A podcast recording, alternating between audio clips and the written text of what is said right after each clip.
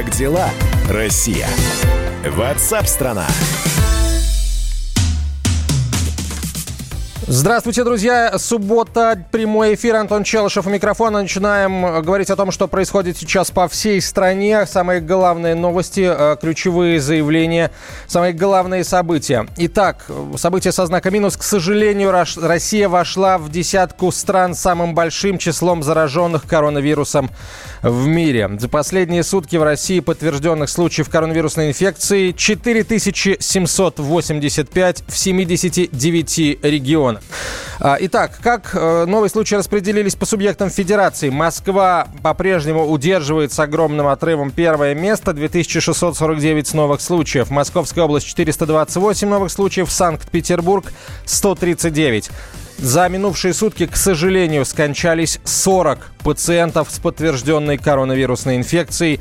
В Москве 21 человек, в Воронежской области 4, в Республике Ингушетия 2, в Псковской области 2, а в Калужской, Ивановской, Мурманской, Новгородской, Свердловской, а, Орловской, Волгоградской, Кемеровской областях, Хабаровском и Краснодарском краях и в Санкт-Петербурге по одному человеку скончались от нового коронавируса. За весь период в России умерли 313 человек, к сожалению. А, мы будем в течение нескольких часов рассказывать о происходящем в России. Друзья, а, я открываю линии для ваших э, смс, для ваших сообщений WhatsApp и Viber на 967 200 ровно 9702, 967 200 ровно 9702. В прямой эфир звонить вы также можете с вопросами по обсуждаемым темам или просто с чем-то интересным, что вам попалось на глаза. 8 800 200 ровно 9702, 8 800 200 ровно 9702.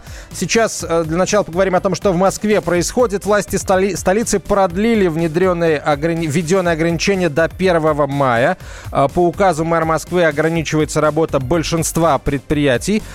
Кроме того, стало известно, что контролировать соблюдение пропускного режима при поездках на автомобилях будут с помощью видеокамер, которые обычно фиксируют нарушение правил дорожного движения. Владельцы автомобилей без цифровых пропусков получат штрафы.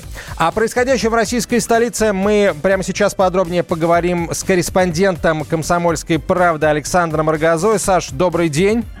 Добрый день, Антон. Я знаю, что э, ты тестировал э, такую опцию, как поездку э, на дачу с электронным пропуском. Расскажи, пожалуйста, о том, как это делать, насколько это сложно и, в общем, что может ждать нас на дороге.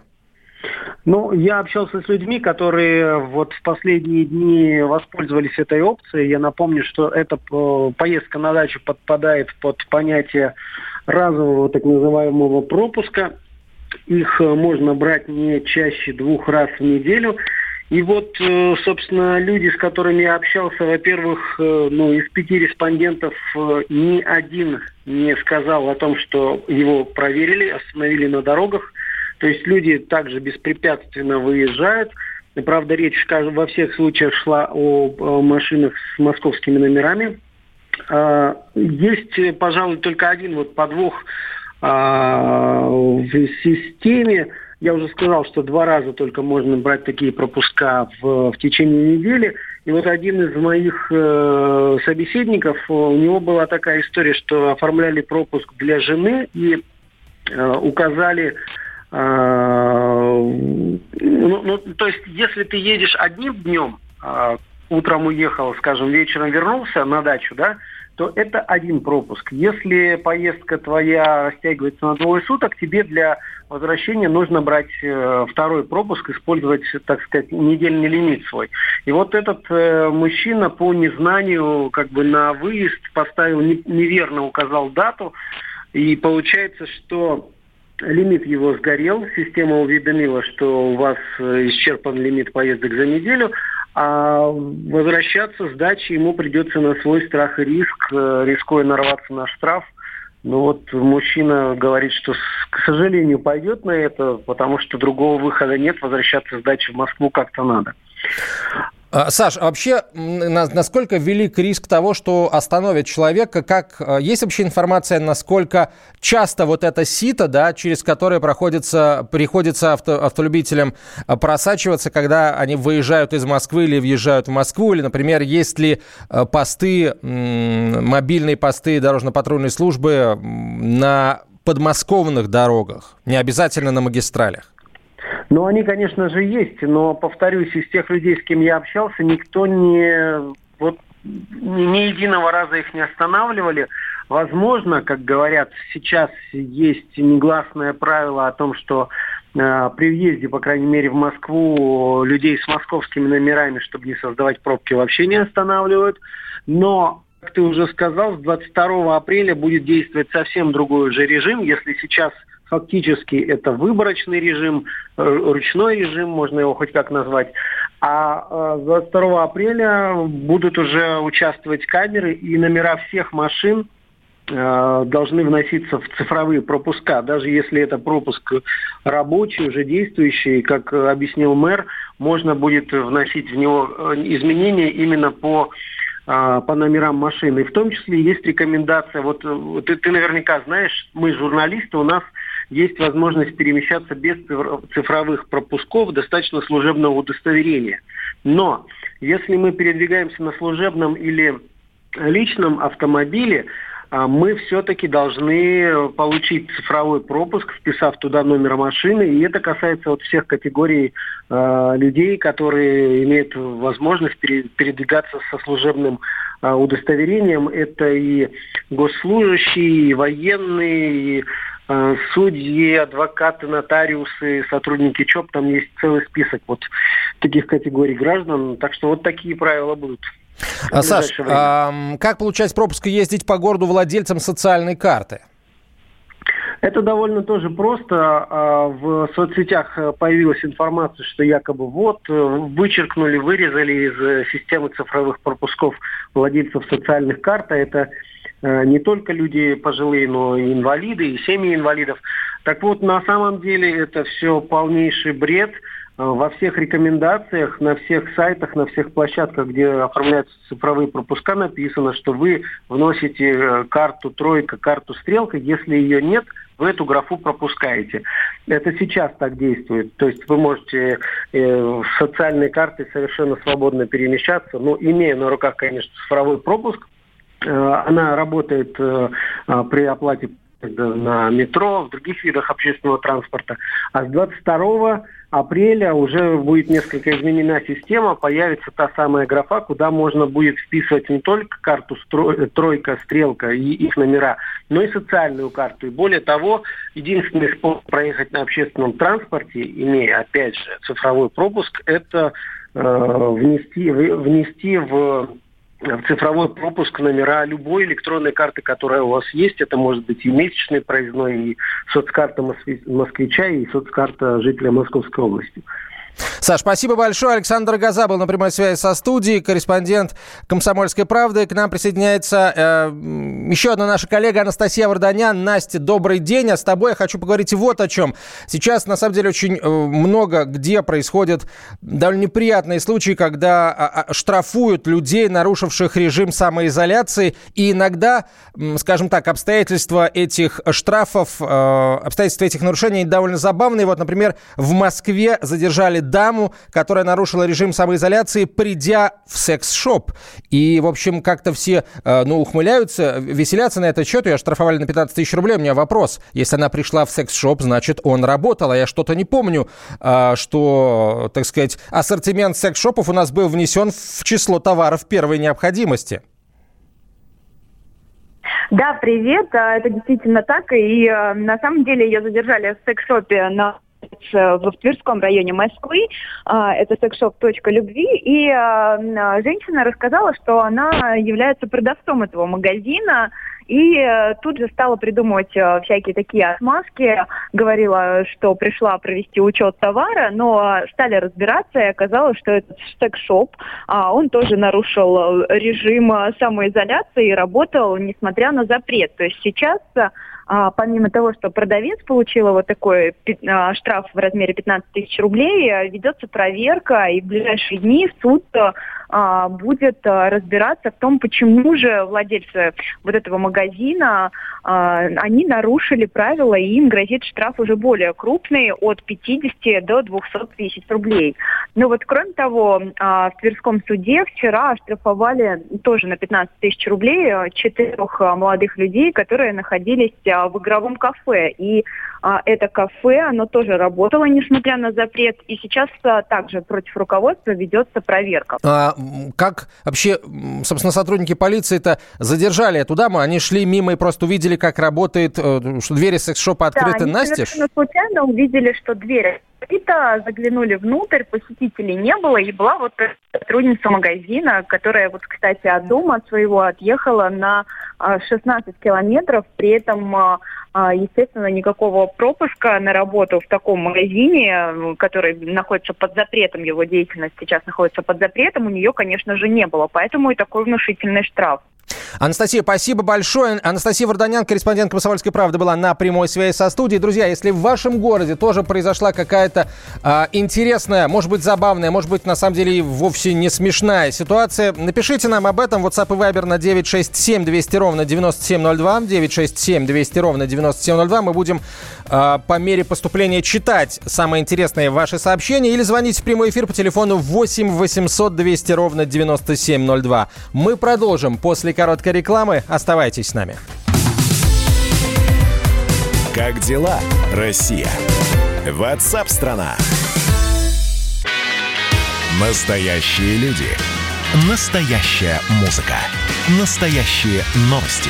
Радио «Комсомольская правда». Радио про настоящее.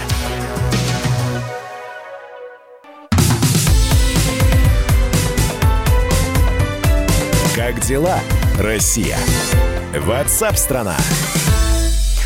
Вы слушаете радио «Комсомольская правда». Друзья, мы продолжаем разговор на самые главные темы э, этого дня стало известно о том, что в России опробовали новейший способ лечения коронавирусной инфекции. Это сделали врачи Федерального медико-биологического центра имени Бурназяна.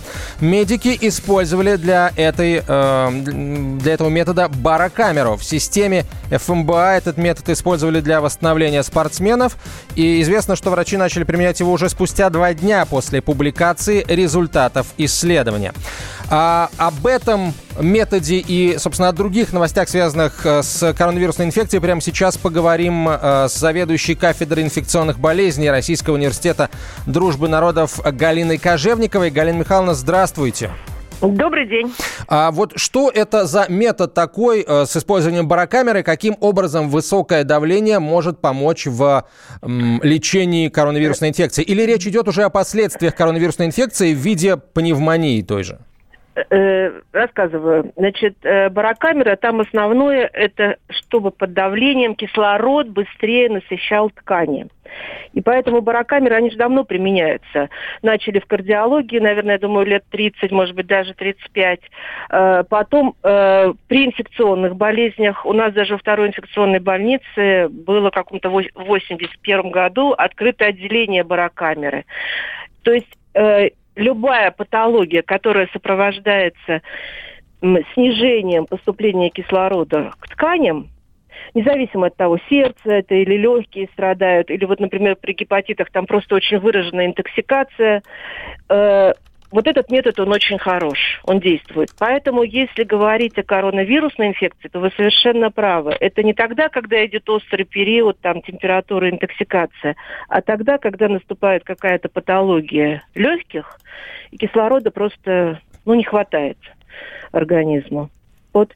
Поэтому очень все грамотно, правильно и хорошо, что вспомнили, что этот метод можно применять и Тут не важно, что причина инфекционный агент, а важно вот эти последствия.